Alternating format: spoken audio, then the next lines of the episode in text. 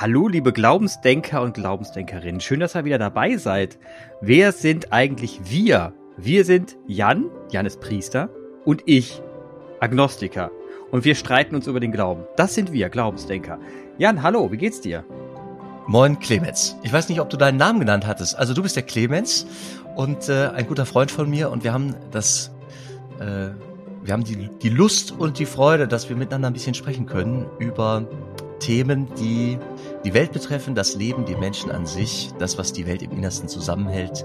Und mir geht es gut. Ich bin mit dem, mit dem, also ich bin, habe gut den Kopf voller Arbeit, denn wir sind im Advent. Und das ist die mhm. Zeit, wo die Welt ein bisschen wahnsinnig wird.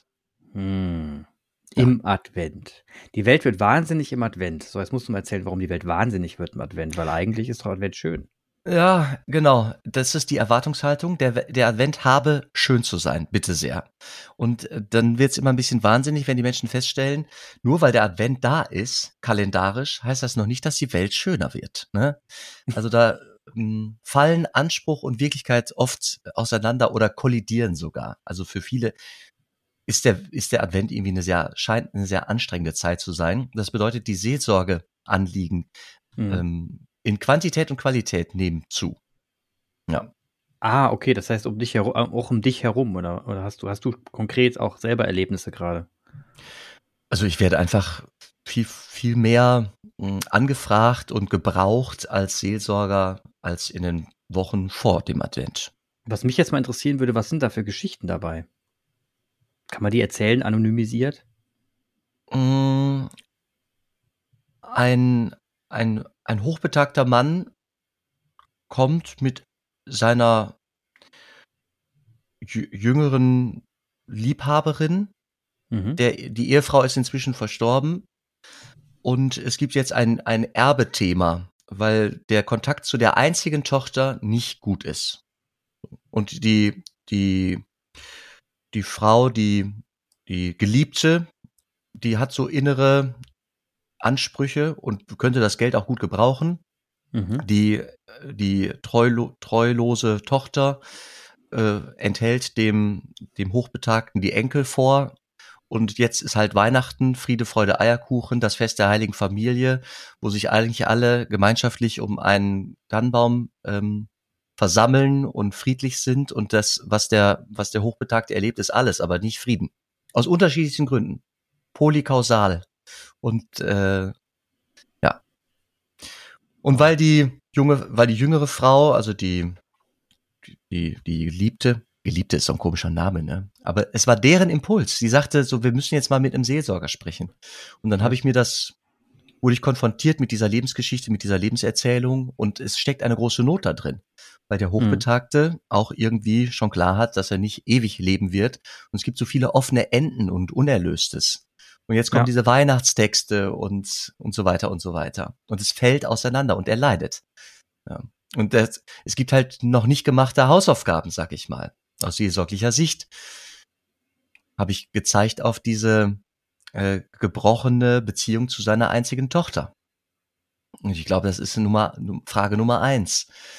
Bevor äh, Weihnachtsfriede einkehren kann oder wenigstens ein inneres Gelöstsein, gibt es da irgendwie zumindest die Notwendigkeit einer Beziehungsaufnahme einer Versuchten. Was sie dann daraus macht, weiß der Himmel. Ich weiß es nicht, aber was kann ich dem Hochbetagten da raten und, und ähm, zusprechen? Ne? Wahnsinn, das ist ja schon, ja, das ist schon, das ist schon eine Hausnummer, vor allem, weil du dir jetzt nicht irgendwie wieder ein ähm, Erbexperte, Erbsteuer- oder Erb, äh, was nennt man das, ähm, Notar-Experte bist. Nein, ja, und das ist total nachrangig. Also das ist genau, auch ein okay. wahnsinniges Problem, vor allem für die für die jüngere Frau, die ich da kennengelernt habe. Ähm, sondern es ist zuvörderst ein Thema äh, dieser Beziehungsebene zwischen Vater und Tochter. Eieiei. Und äh, jetzt, also eigentlich ist ja der Weg zum zur zur Geburt Christi ein, ein, äh, ein Weg hin, wo man sich, also ein Weg hin zu einer Geburtstagsfeier, ne?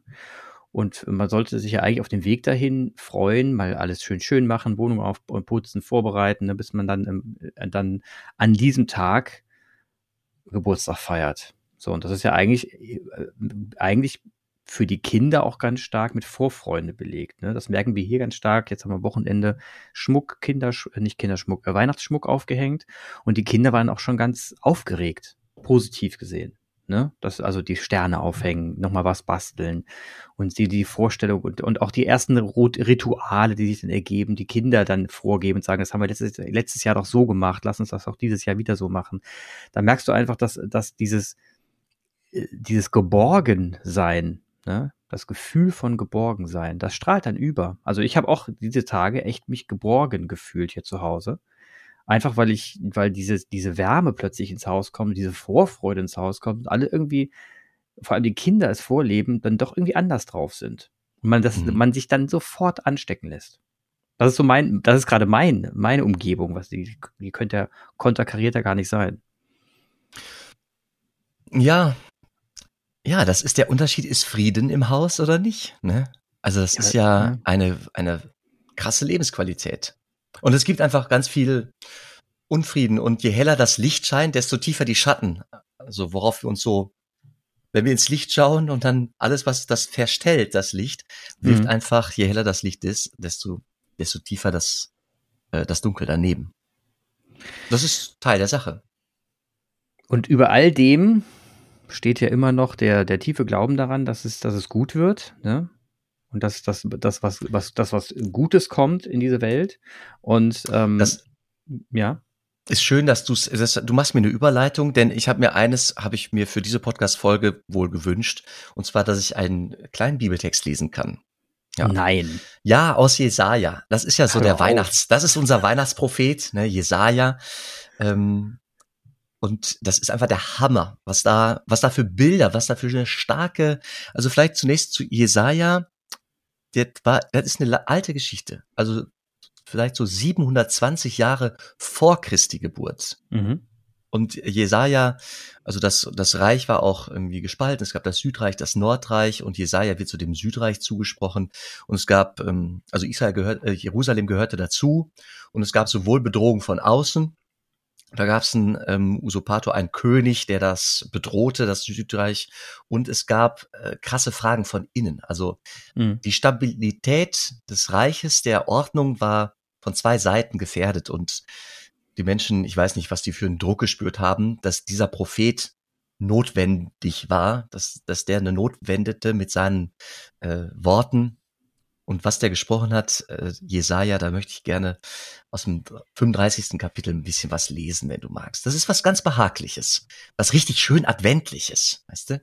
Na, will ich kannst mal hören. kannst du Kerzchen anmachen? Lehn dich zurück. ist geil. Jubeln werden die Wüste und das trockene Land. Jauchzen wird die Steppe und blühen wie die Lilie. Sie wird prächtig blühen und sie wird jauchzen ja, jauchzen und frohlocken. Die Herrlichkeit des Libanon wurde ihr gegeben, die Pracht des Karmel und der Ebene Sharon. Sie werden die Herrlichkeit des Herrn sehen, die Pracht unseres Gottes. Stärkt die schlaffen Hände, festigt die wankenden Knie. Sagt den Verzagten, seid stark, fürchtet euch nicht. Seht, euer Gott, die Rache kommt, die Vergeltung Gottes, er selbst kommt und wird euch retten. Dann werden die Augen der Blinden aufgetan und die Ohren der Tauben werden geöffnet. Dann springt der Lahme wie ein Hirsch und die Zunge des Stummen frohlockt. Denn in der Wüste sind Wasser hervorgebrochen und Flüsse in der Steppe. Der glühende Sand wird zum Teich und das durstige Land zu sprudelnden Wassern. Auf der Aue, wo die Schakale lagern, wird das Gras zu Schilfrohr und Papyrus. Dort wird es eine Straße, den Weg geben. Man nennt ihn den heiligen Weg. Kein Unreiner wird auf ihm einherziehen, er gehört dem, der auf dem Weg geht, und die Toren werden nicht abirren. Es wird dort keinen Löwen geben, kein Raubtier zieht auf ihm hinauf. Kein einziges ist dort zu finden, sondern Erlöste werden ihn gehen. Die vom Herrn Befreiten kehren zurück und kommen zum Zion mit Frohlocken. Ewige Freude ist auf ihren Häuptern. Jubel und Freude stellen sich ein, Kummer und Seufzen entfliehen.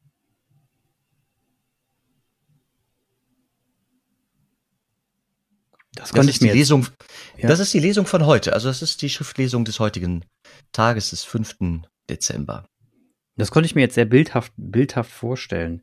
Und ich habe eigentlich, während ich jetzt darüber nachgedacht habe, während ich da mich, ich habe mich jetzt so da reinbegeben, ich bin auf der Straße gewandelt, habe mhm. mir die mhm. Menschen vorgestellt und habe mir eigentlich immer den Schreiberling vorgestellt, der das gerade schreibt. Mhm. Also warum schreibt er das? Mit aus welchem Gefühl heraus nimmt, nutzt er diese Metaphern? Ne? Die sind ja, die sind ja recht stark, die er benutzt und sehr, sehr gut gewählt. Und man, man versteht in, in seinem Kontext sofort, der will mir vermitteln, der will mir gerade vermitteln, dass er irgendwas erlebt hat, auch selbst, dass ich nachvollziehen und nachspüren soll. Der will mir das Spüren vermitteln. Dieses Spüren von tiefster Zufriedenheit und Freude, weil er eben, sagen wir mal, zum, zum Glauben gefunden hat oder, oder vielleicht sogar Gott gesehen hat. Und dass das, dieses, dieses Erlebnis, diese Geburt, die er wahrscheinlich verspürt hat, als er das getan hat, muss er irgendwie in Worte fassen. So habe ich es verstanden jetzt. Ich habe zwei Blickrichtungen. das eine ist äh, die, die Situation jetzt ist offensichtlich so, dass da viele schlaffe, erschlaffte, resignierte Hände sind und wankende Knie. Ne? Wankende Knie. Wann hat man wankende Knie? Wenn's man, wenn man Angst hat, wenn der ja. Grund unsicher ist, wenn, Unsicherheit verbinde ich mit wankenden Knien. So. Und verzagt, sagt den Verzagten, seid stark. Warum? Gott kommt. Und er wird für Gerechtigkeit sorgen und er wird sogar, also hier, das ist noch der alttestamentarische Gott, die, die Rache kommt. Also wer jetzt Scheiße baut, der wird zur Rechenschaft gezogen. Ne? Also es, und wem, und was passiert, wenn er kommt? Jesaja nimmt dann die Armen in den Blick. Also das sind die am Rande, die Marginalisierten, die Blinden, die Tauben, die Stummen, die Lahmen.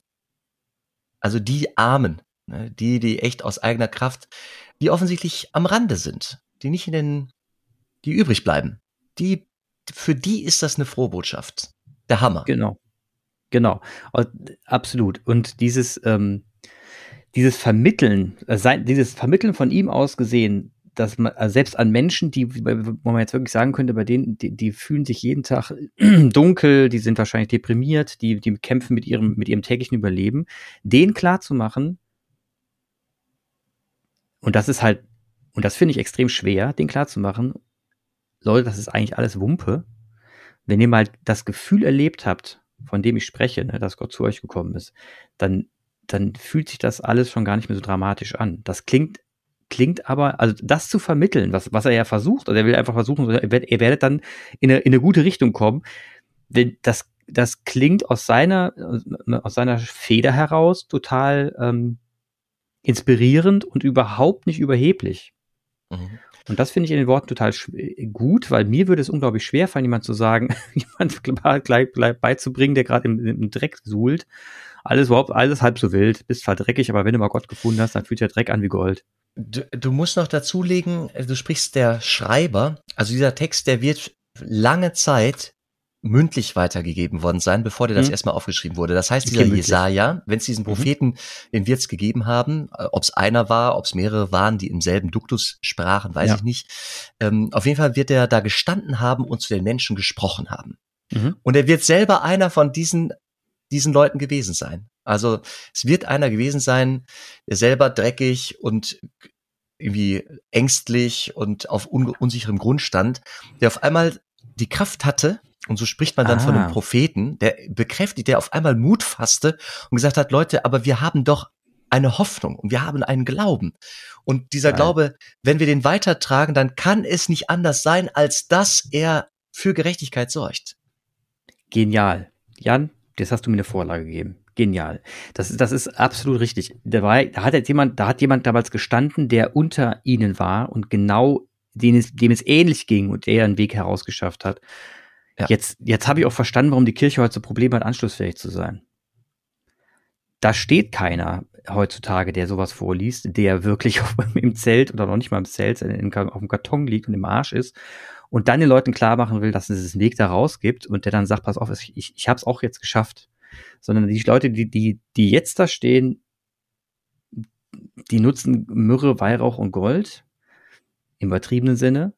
Denen geht's gut, die leben in warmen Häusern und die vermitteln, die wollen jetzt so einen Text vermitteln. das ist ja unglaublich schwierig. Also das heißt, die Glaubwürdigkeit geht ja schon damit flöten, dass jemand nicht da steht, der auf gleicher Ebene spricht, sondern jemand, der auf viel höherer Ebene spricht, weil, ist, weil du den, den du ansprechen willst, gar nicht erreichen kannst. Mhm. Ja, die Majorität in unserem Land lebt so auch nicht. In unserem Land lebt hm. ja so auch nicht. Ne? Also die Majorität nicht, nee. nee. Das stimmt. Also für wen, für wen ist die Kirche gerade und aus welcher, aus welcher ähm, Situation heraus spricht sie zu den Menschen? Also das ist ja, die meisten Menschen in unserem Land leben in einem großen Wohlstand. Mhm. Hm, mit, mit viel, mit Zugang zu viel. Also da gibt's jetzt wenig materielle Wüste. Über die, über die emotionale Wüste wäre ein zweites Kapitel zu öffnen. Mhm. Die materielle Wüste die wächst gerade wieder, die Schere wird, wird gerade wieder größer, so nehme ich das wahr. Und deswegen wird es wieder relevanter, ja, dass sich die Kirche äh, selber wieder auf die auf die Seite stellt der Armen und sich se selbst wieder etwas vielleicht sogar mehr entmündigt, damit sie überhaupt für die Entmündigten sprechen kann. Ja. Das, das, die Empathiefähigkeit des Systems, die, da gebe ich dir völlig recht, die muss ich in Frage stellen. Ja, stark. Ja, das ist aber, das ist wichtig zu sagen, auch klar so deutlich zu sagen, weil ich meine, äh, das, das hast du ja gerade so schön ausgedrückt. So ein Text, wenn so ein Text so richtig wirken soll, weil ich habe mir ist es bei mir aufgefallen, als ich jetzt versucht habe, mal den Text für mich zu nehmen, in meinen Worten an jemanden so ranzutreten, zu sagen, pass mal auf, alles halb so wild, mein Freund, das wird schon wieder jetzt ganz, ganz flach gesprochen, dann ist das mehr oder weniger ähm, ja vollkommen deplatziert. Und dann ist mir, in dem Moment ist mir so aufgefallen, komisch. Aber das ist doch der Text, ich meine, ich kann es in anderen Worten sagen, aber es ist immer noch deplatziert. Und dann sagst du in dem Moment, ja, aber das war doch jemand, der unter den Armen zu den Armen spricht. Und schon fühlt man sich und schon denkt man so, verdammter Mist, das gibt's ja, ja nicht heute, das ist, das ist heute, das ist, ist ja heute komplett ich unmöglich. will da doch intervenieren, weil dieser Text hier, der spricht mich ja halt nicht nur auf der materiellen Ebene, sondern auf jeden Fall auf der emotionalen Ebene an. Ne? Ja, sicher, Und, natürlich. Äh, wenn ich diesen Text hier, dem Hochbetagten, der mit seiner, mit seinem Problem zu mir kam, mit seinem Ungelösten, mit seinem gordischen Knoten, für ja. ihn stand er vor einem gordischen, steht er vor einem gordischen Knoten. Und mhm. wenn ich dem, wenn ich dem sage, Kummer und Seufzen entfliehen, Freude ist auf ihren Häuptern, Jubel und Freude stellen sich ein. Und er verknüpft das mit seinem Glauben und glaub mal, der ist in der Lage, das auf einmal auf sein Leben zu beziehen. Mhm. Da ist die Hoffnung, dass jemand kommt, der auch die gordischsten Knoten aller Knoten lösen wird. Ist das, ist das die, also damit will man ja wieder sagen, dass auch Menschen, die materiell reich sind, arm sein können, ne? Das, das ist die Ebene, auf der ich predige. In der Regel. Weil ich nicht, in, in den Gottesdiensten sitzen selten die, äh, die Ärmsten der Armen, sondern ich habe hier bürgerliche, auch gut betuchte, ähm, ja, auch weniger gut betuchte, aber bürgerliche Leute vor mir sitzen. Mhm. Den brauche ich von der Wüste. Ich kann die Wüste, die muss ich übersetzen, ne? In eine Wüste, mhm. in eine innere Wüste. Und das gelingt auch äh, ein ums andere Mal. Weil es so sprechende, universelle Bilder sind diese Metaphern dieses Textes. Dir, du hast gerade gesagt, es gelang dir auch relativ schnell, dich auf diesen Weg da zu stellen, mhm. auf dem man da geht. Das sind sprechende Bilder, Gott sei Dank. Ja, ja, total. Das zieht auch durch die Bibel durch, weshalb sie so, so unfassbar schön ist und ein, ein Schatz ist für mich.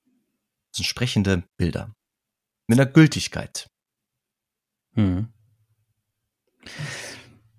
Ja, und gleichzeitig ähm, und gleichzeitig kommt dann dieser, dieser, ja, ich weiß auch nicht, ich bin ja, ich bin ja immer noch so ein bisschen dieses, dieses zum Licht kommen oder, oder die, die, das, das Fro ähm, Frohlocken, ne? Mhm. So mit, das wird ja so mit einer Selbstverständlichkeit da beschrieben, dass man, dass man Gott erfahren kann, ne? Dass, dass man das erleben kann, dass man es spüren kann, dass man plötzlich. Ja, erstmal geht es weniger um eine Gottes, um ein Gotteserleben, sondern um Gerechtigkeit und ja, wo Heil kommt die denn her? Heil sein. Ja, aber wo, das, mit Gott geht es einher. Aber genau. das hat hier was ganz Praktisches, was Lebenspraktisches.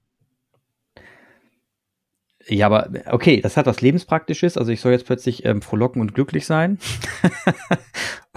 Party on. Nee, nee, nee, nee, nee. Du sollst glauben, dass es Gerechtigkeit gibt, dass die kommt. Das hat was Adventliches, weil es noch Von nicht Gott. da ist. Weil es noch nicht da ist. Stärkt jetzt die schlaffen Hände und festigt die, knack, die äh, wankenden Knie. Seid stark und fürchtet euch nicht. Der Messias kommt. Seht, quasi. er selbst kommt und wird mhm. euch retten. Das ist Futur. Mhm. Also es hat etwas, hat was sehr Pragmatisches. Glaube lieber Hoffnung. Ja. Ja, ja, ja, ist schon, ist schon richtig. Also verstehe ich schon. Nur das ist ein Hinwenden zu einer Zukunft, die noch, die, die, die, die anbricht, aber noch nicht da ist. Es ist in der Spannung von schon, noch nicht. Es ist schon, aber noch nicht. Hm. Und wir, und wir predigen das oder wir kriegen das gepredigt seit über 2000 Jahren. Mit einer unglaublichen Wirkungsgeschichte. In dem Moment, in dem jemand Glauben fasste, und, und sich daran festmachen konnte, an diesem Anker, hm. diesem Glauben, war der und diejenige in der Lage, über sich selbst hinaus zu, zu wachsen und die Welt auch zu verändern. Weil er daran glaubt hat, dass alles am Ende gut wird. Ja. Äh, genau, gut im Sinne von gerecht und heil und friedvoll. Mhm.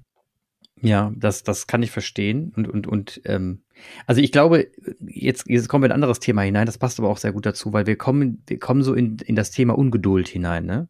Mhm. Wann ist es denn endlich soweit? Und wir Menschen warten jetzt seit 2000 Jahren darauf, dass es irgendwann richtig geil wird, ne? dass es irgendwie gut wird. Und man kann, und also wenn ich das für mich interpretiere, ist mir klar, dass das so bildlich nicht gemeint ist. Ne? Also, dass da jemand von oben herabsteigt mit dem Engelflügelchen und sagt, alles wird gut, sondern dass es letzten Endes auch sehr, sehr darauf ankommt, dass es darum geht, meinen inneren Frieden zu finden und mit der Welt und dann eben aus diesem inneren Frieden heraus in Aktion treten zu können und damit eben meine Umgebung beeinflusse. Ähm, nichtsdestotrotz merkt man ja auch an den Austrittszahlen und an den, an den Zweiflern dieser Welt, dass das so leicht nicht ist dass man nicht sagen kann, ähm, es wird alles gut, sondern Leute mittlerweile es nicht mehr glauben, weil sie es nicht mehr sehen. Jetzt könnte man sagen, ja, da gibt es in der Bibel bestimmt tausende Bibelstellen, in denen die Menschen nicht mehr glauben und es nicht mehr sehen. Ne? Aber das zu vermitteln, weil die Enttäuschung ja mittlerweile so riesig ist. Also ich glaube, die Geduld, wie, wie geduldig muss man eigentlich sein, dass man das irgendwann sagen kann, nee, das kommt jetzt wirklich. Das Gute kommt. Es wird gerecht werden. Wie geduldig muss man sein? Nochmal 2000 Jahre oder also wie, was, was kann man da einem Menschen eigentlich zumuten? Also solange wir in diesem, solange wir auf dieser Erde sind, musst du unfassbar geduldig sein. Und das war die, und das waren die Menschen durch die Jahrtausende durch. Das ist uns aufgetan. Was meinst du? Im Dreißigjährigen Krieg, ne, als da gesungen wurde, äh, als da gedichtet wurde, tauet Himmel den Gerechten, Wolken regnet ihn herab. Mhm. Das ist dieses Lied, Tau, das kennst du, ne? Mhm. Tauet Himmel den Gerechten, Wolken regnet ihn herab. Das ist eine Zeile von den alten Propheten. Gerechtigkeit wird vom Himmel fließen. Mhm. Und es hat jemand dann in ein Lied gegossen, das uns heute, was mich auf jeden Fall sehr, sehr bewegt, was, was mich berührt, ein richtig geiles adventliches Lied, finde ich. Mhm. Das ist auch eine Unterscheidung zwischen Weihnachtsliedern und Adventsliedern. Und Tauet Himmel den Gerechten, das ist ein Ruf aus tiefer Not in der Erfahrung des Dreißigjährigen Krieges. Da war eine ganze Generation, hat in ganz Europa nur Krieg und Schrecken und, und, und Wahnsinn erlebt und Pest kam obendrauf, glaube ich. Irgendeine Pandemie lief mhm. parallel. Da, da ist es gibt Landstriche, da war ein Drittel, also blieb nur noch ein Drittel Bevölkerung übrig. Hm. Ja, ja. Und, und jetzt fragst du, jetzt, jetzt klagst du äh, an, dass wir jetzt, dass wir jetzt nicht das Heil erleben. Da sage ich, ach ja, Clemens, also wenn ich da in diese 2000 Jahre, was soll unsere Generation jetzt besser sein als die Generation äh, vor zehn Generationen irgendwie zum 30-jährigen Krieg? Also welche Generation sollen wir da jetzt nehmen? Du hast ja, ja genau, welche Generation soll man da jetzt nehmen? Und letzten Endes hat jede Generation ihre, ihre mhm. ähm, Aufgabe, Geduld zu sein. Ja, zu sein. genau, nur das Blöde ist jetzt nun mal, ne, dass wir mit, dass wir, wir es mit dem Feiern ein bisschen ernst genommen haben in den letzten Jahrhunderten und jetzt nun mal nichts anderes als, naja, die Erde, also nicht die Erde auf dem Spiel steht, die lebt noch, die Menschheit auf dem Spiel steht, allein deswegen, weil sie sich mal kurz durch den Klimawandel selber in den Arsch getreten hat. Das heißt, wir haben irgendwie es geschafft, durch viel mehr Party und nicht zuhören, mhm. ähm, haben wir uns nicht den Garten Eden geschaffen, sondern die Hölle. Ja, aber wir standen schon mal vorm Höllentor. Das ist auch nicht das erste Mal. Du kannst jetzt die Weltkriege nehmen, wir können über die Kuba-Krise und die atomare Bedrohung sprechen. Also ich will es nicht schön, ich will das die Situation, in der wir gerade sind, nicht schönreden. Ich will mhm. nur, ich will nur sagen, der Glaube, dass es eine eine bessere Zukunft gibt und dass wir die Chance haben, einen Beitrag zu leisten. Also warum ruft er denn zu? Stärkt die schlaffen Hände, festigt die wankenden Knie. Sagt den Verzagten, seid stark und fürchtet euch nicht. Wir sind jetzt in der Zeit, wo wir das wieder sagen müssen. Leute, ja, es gibt einen Krieg in Europa, aber dann müssen wir uns damit nicht zufrieden geben.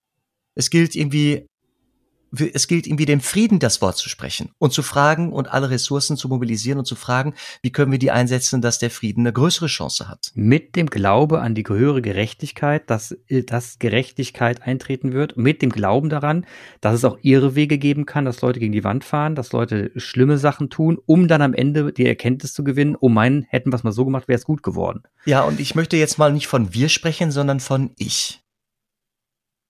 Ich, okay. Ich ich? Was, was kann ich tun? Wo, wo kann ich vielleicht noch mal ein bisschen einen mutigen Schritt machen? Einen Schritt auf diesem Weg, der da beschrieben wird, auf dem die Gerechten gehen, von dem selbst die Toren nicht abirren. Also, was bedeutet das für mich? Hm.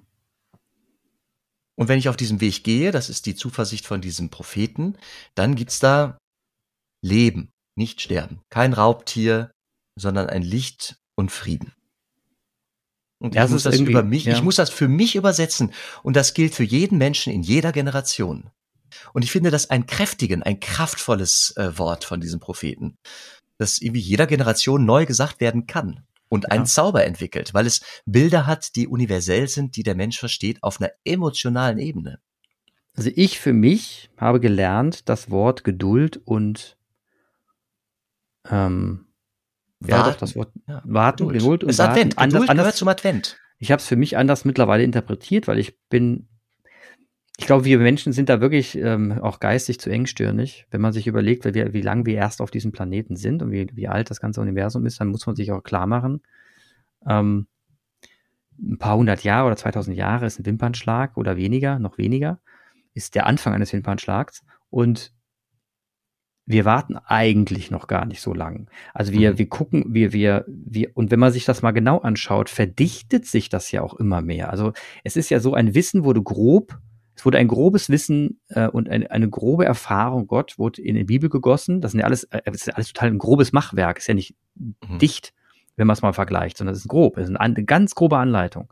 Und, es, dies, und mit unserer Wissenschaft und dem Glauben gleichzeitig verdichtet es sich von Jahrhundert zu Jahrhundert, von Jahr zu Tag immer mehr, sodass wir plötzlich Wörter für Dinge haben, die wir früher gar nicht kannten. Dass wir plötzlich Dinge benennen können, sehr in die Tiefe gehen, die wir vorher gar nicht benennen konnten und trotzdem noch ganz am Anfang sind des ganzen Geschehens. Und das beruhigt mich immer so ein bisschen, wo ich sage, ja, aber wenn man sich das mal im Gänze anschaut, also die Wahrheit steckt ja in der Ganzheit des kompletten Universums mit allen Molekülen, mit allen Verbundheiten, die es da gibt, mit jeglicher evolutionären Story von X nach Y nach Z, jedem Gen, jedem Chromosom. Dahin, wenn man das alles zusammenschmeißen würde und mal alles überblicken würde, hätte man wahrscheinlich die Wahrheit verstanden. Ach, da sind wir, ja.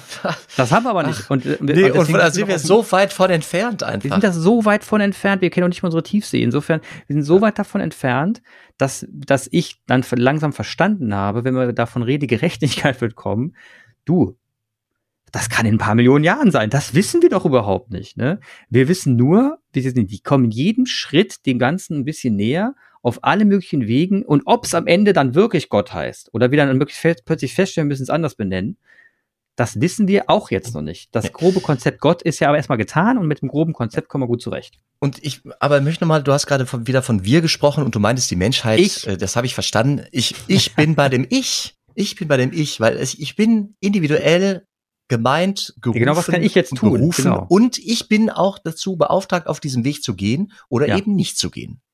Genau, ich. Also um runterzubrechen auf mich heißt das jetzt, dass, dass man, das hat Simon in der letzten Folge, glaube ich, ganz gut gesagt. Er hat gesagt, wie war das nochmal?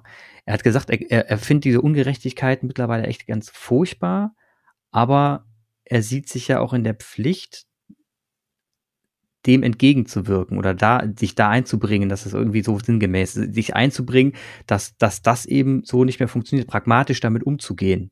Ne? Weil ja, die und Unwägbarkeiten sind nun mal da. Ganz christlicher Impuls ist das. Richtig ja, adventlich. Richtig adventlich. Und ähm, ich mag auch diese, weißt du, es gibt zig Sinngeschichten so. Also, hm. und Zitate, die, die Menschen zu, zugesprochen sind. Ich kann schon wieder nicht benennen, wer es gesagt hat äh, irgend, irgendein wichtiger, wirklich gut, guter Mensch sagte, und wüsste ich, die Welt würde morgen untergehen, ich würde heute noch einen Apfelbaum pflanzen. Hm. Das Wort Nachhaltigkeit ist ja auch für uns, da finden wir ja. beide ja ganz geil. Ne? Mhm. Aus dem Wald, aus der Waldwirtschaft, aus der Forstwirtschaft kommend, irgendwie Ende 19. Jahrhundert, kam es, glaube ich, das erste Mal in Veröffentlichungen auf. Ähm, bedeutet, der Förster setzt für oder der Waldbesitzer, der bestellt seinen Wald und legt einen Hain an, wissend, dass er nicht mehr partizipieren wird von dem Holz, das da wächst, weil es einfach langsamer wächst, als er stirbt. Es wird die nächste Generation sein, die davon profitieren wird. Mhm.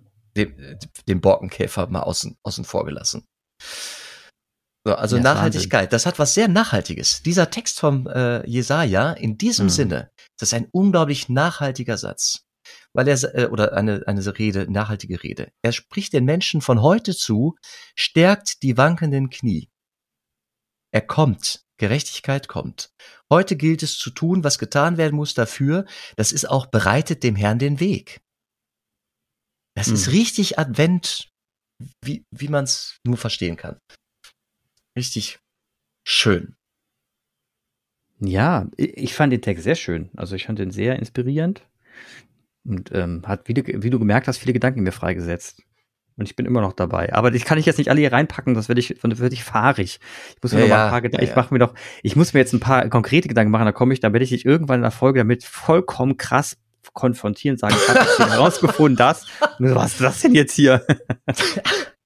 Habe ich die, also ich wollte dich nicht provozieren, Clemens. Vielleicht ein bisschen. Provo vielleicht ein bisschen. Nee, du hast mich nicht provoziert, um Gottes Willen. Jan, bitte.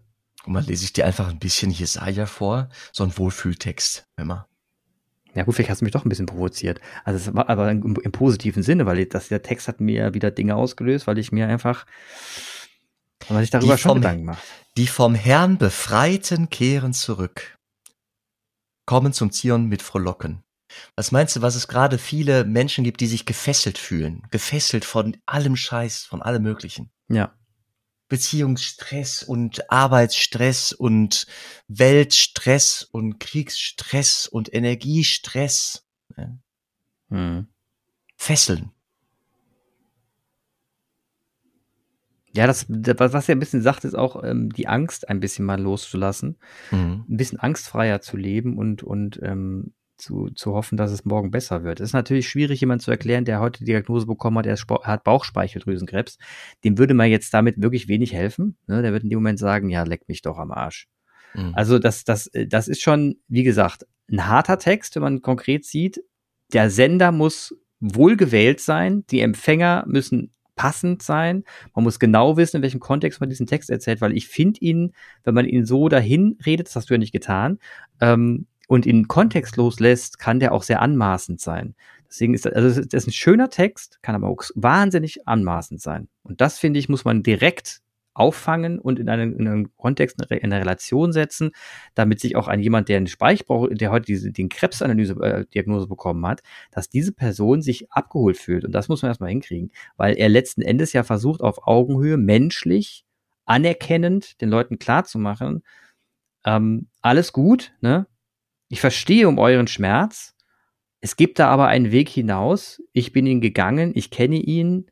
Lasst mal drüber reden. Und hier ist mal, hier ist meine Inspiration dazu. Und das ist, mhm. das, das ist schon eine hohe Kunst. Ja, aber, mm, also ich sag mal, welchen Text würdest du dem Menschen ähm, anbieten, der gerade eine schlimme Diagnose bekommen hat? Das ich würde ihm gar jetzt Not, Das ist jetzt ja Notfallseelsorge, ne? Genau, du sagst erstmal, ich würde ihm gar keinen Text lesen. Definitiv. Das ist hier, ich lese ja gerade einen Text nicht aus einem, ähm, aus einer aus, einem, aus einer Einzelfallbegegnung, sondern aus unserem liturgischen äh, Jahreskalender. Und wir bereiten uns gerade als Gesellschaft auf ein Fest vor, wo dieser Text genau in die, in die Loipe gehört, in die vorbereitende, in die vorbereitende Spur. Das ist ja schön für dich. Ja, für dich hoffentlich auch. ja, also schön, dass das ja in die Loipe reingehört, dass es jetzt einfach vorgetragen werden muss. Aber das hilft ja nicht den Individuen, dem mir, dem Ich hilft das ja. Man kann es ja auch manchmal nicht helfen. Und, der, und äh, ich glaube, es, der Text soll allgemeingültig sein. Der soll allen Menschen dienen. Und gleichzeitig bleibt immer noch bei mir hängen, dass es sich, dass Sender und Empfänger, ich bleib dabei, wohl gewählt sein muss und das immer, und ich finde, und das könnte einer der größten Missverständnisse dieser Zeit sein, warum viele Menschen aus der Kirche austreten, dass man Texte in eine Loipe schmeißt, wie am Fließband ab, abfrühstückt und jetzt muss der halt heute vorgelesen werden, aber nicht drüber nachdenken, aber nicht drüber nachdenken, was ist denn hier, in welchem Kontext lasse ich denn gerade welchen sensiblen und emotional hoch aufgeladenen Text los und wie viele Menschen fühlen sich davon ganz im Gegenteil nicht angesprochen, sondern werden aggressiv und treten aus? Wir sind jetzt sehr in der, wir sind schon wieder in der Ekklesiologie. Tut mir leid, das ist aber, das, das verbinde, ja, ich verbinde immer alles Ekklesiologie. Das kann Gott, jetzt hätte ich das Wort nicht gesagt. Also ekklesiologischen Ecke. Das ist die Frage von Kirche und Gemeinschaft. Ja, stell dir vor, wir hätten, stell dir vor, wir würden uns treffen auf der Burg Rotenfels. Ja. Da sind 300 Leute. Ja. Und äh, dann hätte, würde jeder den Anspruch formulieren, einen Bibeltext zu hören in einem mhm. Gottesdienst, der auf ihn oder auf sie zutrifft. Wie soll denn dieser Gottesdienst gestaltet sein? Machen wir nicht, sondern wir schauen, was ist gerade das nächste Fest, auf das wir uns, äh, auf das wir so zugehen. Wir sind oft irgendwie in der Vorbereitung auf etwas oder in der Freude, in der Nachbereitung von etwas. Mhm. Und dann lesen wir einen Text und um den versammeln wir uns. Und jeder hat natürlich dann die Möglichkeit, den zu nehmen oder sich davon zu distanzieren innerlich. Ja, na klar. Die Interpretationsleistung des Textes muss am Ende jeder Mensch selber machen. Das ist aber mit der ganzen Bibel. Das gilt für das ganze Wort. Es ist Sicher. jedem Einzelnen zugesprochen. Sicher ist das so. Ganz klar. Und das ist auch richtig so. Ähm, und, der Kontext der Weihnachtszeit ist ja auch vorgegeben. Ne? Will, ich ja, will ich ja gar nicht in Abrede stellen. Ähm, es wirkt. Übrigens, er ist nicht vorgegeben, sondern er legt sich nahe. Das ist ja nicht ja, irgendwie so, dass jemand sagt, das, äh, hm, was feiern wir denn? Ach, was müssen wir noch feiern? Ach, wir müssen Geburt müssen wir noch feiern. Ich bringe jetzt mal ein extrem, ich bringe jetzt mal ein Extrembeispiel, ne? Ganz extremes Beispiel. Versuch, versuch mal die Analogie herzustellen. Mal gucken, ob es klappt. Christian Lindner, ne? Hat auf Sylt eine unfassbar üppige Hochzeit gefeiert. Und der Friedrich Merz, weil er seine Stunden noch fliegen musste, ist natürlich mit dem Flieger hingeflogen. So. Im Kontext, wir vermachen eine Hochzeit, und wir wollen mal richtig einen auf den, auf den Kopf hauen, ist das voll in Ordnung, was die alle gemacht haben. Im Kontext Gesellschaft, Krieg und sonst was, was hier passiert, war das, finde ich, vollkommen deplatziert, weil er nun mal eine öffentliche Persönlichkeit ist, innerhalb der öffentlichen Persönlichkeit am Rahmen sitzt der Gesellschaft und diesen Rahmen mitdefiniert. Der Rahmen sagt gerade alles auf Krise. Ne? Und, und am Rahmen ist da jemand, der feiert gerade voll ab. Das kommt ganz schräg bei den Menschen an. Logisch. So. Jetzt ist es nun mal so, dass sich 50 Prozent der Deutschen nicht mehr in der Kirche befinden, über 50 Prozent. Ne? Und man denen jetzt mal sagt, frohlocket. und die sitzen da und denken, was? Wie soll ich jetzt frohlocken? Ich sitze hier am Kalten, habe gerade eine riesen Strom, eine riesen Gas- und Stromrechnung reinbekommen, kann kaum meine Miete bezahlen. Was, was für ein, was meinst du denn gerade eigentlich? Und ich, dann frage ich mich, trotzdem, auch wenn das gerade in die Loipe gelegt wurde und von mir aus gerade das sein muss, was sein muss und jeder interpretieren kann, was er will, ist das trotzdem für mich in der heutigen Zeit ein sauschöner Text. Ich aber, ich kann aber empathisch nachvollziehen, dass es jetzt Menschen gibt, die sagen, leck mich doch am A.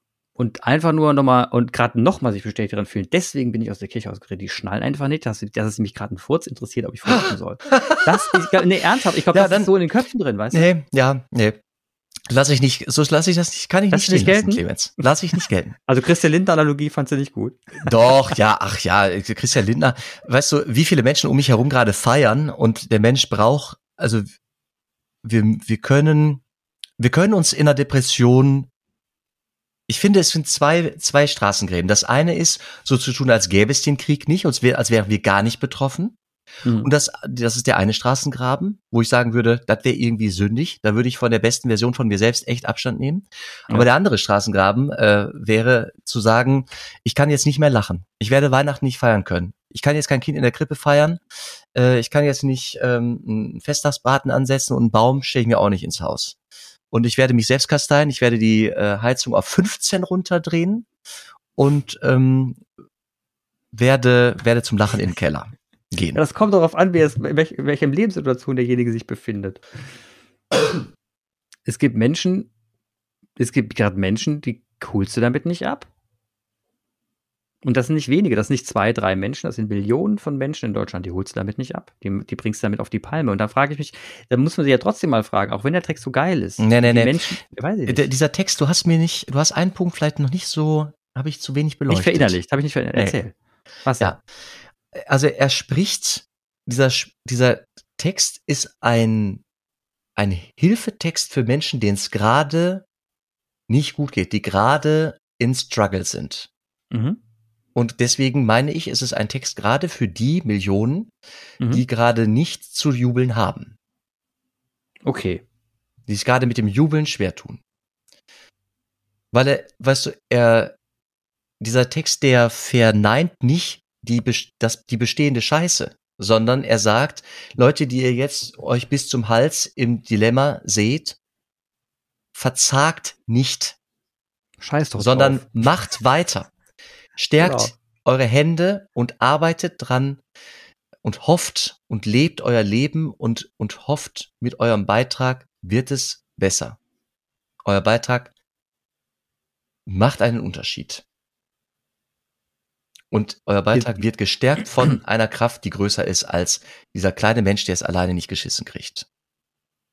Ich finde, wie gesagt, ich finde den Text super. Ich nochmal nicht, nicht falsch verstehen. Ich finde den fantastisch den Text und ich hab, konnte mich super reindenken und finde den, fand den auch ähm, so geschrieben, dass man sich dort nicht ähm, auf die Füße getreten fühlt, sondern eigentlich Lust hat mitzumachen. So, das so so ist der Text formuliert und das finde ich auch richtig so. Lass uns doch in der nächsten Folge einfach mal unseren nächsten Gast fragen, was er davon hält. Das schöner, eine Idee? Schöner Teaser. Finde ich auch. Ein schöner Teaser auf die nächste Folge, die auch, auf die ich mich auch tierisch freuen werde. Ähm, und den werden wir, den werden wir fragen. Ich, vielleicht ist er ja deiner Meinung, kann ja sein. Und das ist auch, auch gut so. Ne? Vielleicht, vielleicht habe ich da einfach eine, vielleicht sehe ich da Dinge, die einfach falsch sind. Das kommt ja auch vor. Da bin ich auch vollkommen glücklich mit, weil da weiß ich auch, dass das falsch war, das kann ich dann abhaken. Die Zusage, der Aufruf, fürchtet euch nicht. Mhm. Wenn ich den rauslasse, um, um Menschen nicht zu verletzen, die gerade sich fürchten, was habe ich dann für eine frohe Botschaft? Ich könnte sagen, nein, ihr fürchtet euch zu Recht, Leute. Es ist schlimm. Fürchtet euch. Aber ich wäre glücklich, wenn er es gerade mal nicht tut. genau. ja, hör mal, es sind schwierige Zeiten. Du als du hast es auch gerade nicht einfach, muss man mal ganz klar sagen. Ne? Das ist nicht, du redest zu einer Minderheit in Deutschland. Ne? Nein, Max, nein, nein, ich rede, ich rede zu, ich rede zu allen, aber mich hört nur eine Minderheit. Das ist ja, ja oder so rum, genau, genau. Ich hörte eine Minderheit für Deutschland. Wir haben unglaublich schwierige Zeiten vor uns und eigentlich ähm, wäre innehalten und und ähm, und nochmal über das Konzept nachzudenken, Liebe, Vertrauen. Ne? Keiner hat Bock über Konzepte nachzudenken. Man will nicht über Liebe nachdenken, man will Liebe fühlen. Ja, genau. Dann, dann, dann noch viel besser. Um das, um diese, um das, um das nachzudenken und am Ende auch zu fühlen. Die Zeit. am Ende, du Kopfmensch. Die Zeit, Ach, die, die Zeit Ratio. ist ja gar nicht da. Die Zeit ist ja gar nicht da. Ne? Also selbst das Fühlen ist ja, also nur die Liebe zu fühlen ist ja schon extrem anstrengend, wenn man das auch, wenn man das ohne, ohne nachzudenken schafft. Ja, natürlich schafft man das ohne nachzudenken. Aber trotzdem, die, dieses Innehalten, um dann Liebe zu spüren und Vertrauen zu spüren und Geborgenheit zu spüren, das braucht Innehalten und Raum und Zeit. Das ist ein Luxus heutzutage. Das ist so Luxus, das ist so Luxus wie ein Wellnessurlaub. Ja, Religion, Unterbrechung des Alltags ist ein Luxus, der in unserem Land durch die äh, Sonntagsruhe Gott sei Dank noch einen Raum bekommt. Äh, ja. Das war mal so ein Ursprung, so eine Ursprungsidee für eine Sonntagsruhe. Ne? Für diesen Dafür Luxus, man nutzen, den man wie. sich einfach gönnen kann. Dafür ist er einge eingepreist. Und da hoffe ich auch, da hoffe ich auch für jeden, der jetzt zuhört, jede und jeden, der jetzt, die, die, der jetzt zuhört, ähm, dass, dass das möglich ist. Also, dass ihr wirklich die Möglichkeit habt, ähm, auch die Ruhe zu finden in eurem stressigen Alltag, dass ihr nicht so eingebunden seid, dass ihr selbst diese Zeit nicht habt. Ich kann mir vorstellen, da gibt es Menschen, die haben diese Zeit nicht und wir, ich, ich wünsche sie euch, gerade in der Adventszeit, euch aufs Sofa zu legen und mal Ruhe zu halten oder mal einen Spaziergang zu machen. Ja, und mit, äh, mit dem Propheten, mit Jesaja, äh, juble ich hier den Hörerinnen, hören nochmal zu, Fürchtet euch nicht. Bam, bam, bam, bam. Super. Auch gerne pam, pam, pam. Ja. Entschuldigung. Der musste sein. habe ich jetzt, habe ich jetzt quasi deinen, habe ich jetzt quasi deinen Fürchtet euch nicht ein. Nein, nein, nein, nein. Du warst ganz bei dir. Völlig in Ordnung, Clemens. dann, dann wünsche ich dir was. Jan, es war eine schöne Folge mit dir. Habe ich gefreut. Ja. Und deinen Kindern mit den glänzenden Augen einen Gruß von mir. Sag ich. Danke. Ciao. Tschüss.